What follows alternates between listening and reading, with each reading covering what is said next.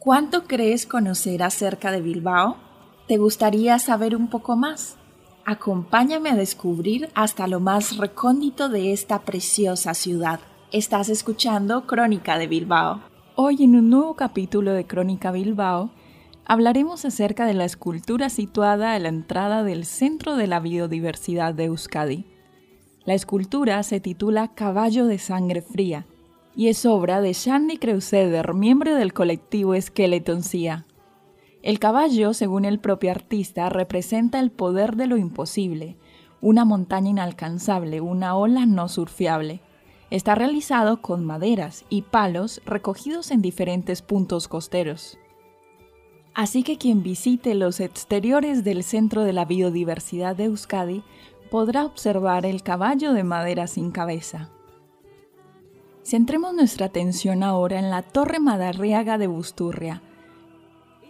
Construida en el siglo XV y ubicada en un entorno de extraordinaria belleza como es la Reserva de la Biosfera de Urdaibai. Acoge Ecuechea Urdaibai, el Centro de Biodiversidad de Euskadi. Este nace con un ambicioso doble objetivo, mostrar la variedad, las funciones y la riqueza de nuestro patrimonio natural y al mismo tiempo impulsar el conocimiento y la valorización de la biodiversidad. El centro está dividido en dos secciones, la unidad de conocimiento y el área de participación pública o zona expositiva.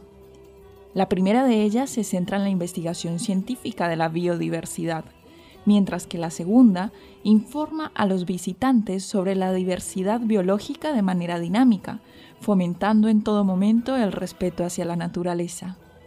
Para ello se vale de exposiciones, instalaciones audiovisuales, montajes interactivos.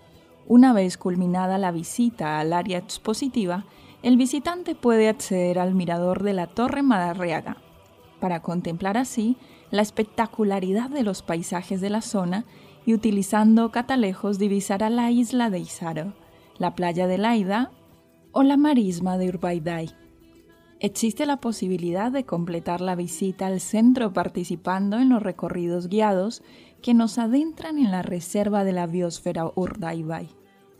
Hasta aquí hemos conocido un poco más acerca del Centro de la Biodiversidad de Euskadi y la escultura Caballo de Sangre Fría. Hasta un próximo capítulo de Crónica Bilbao.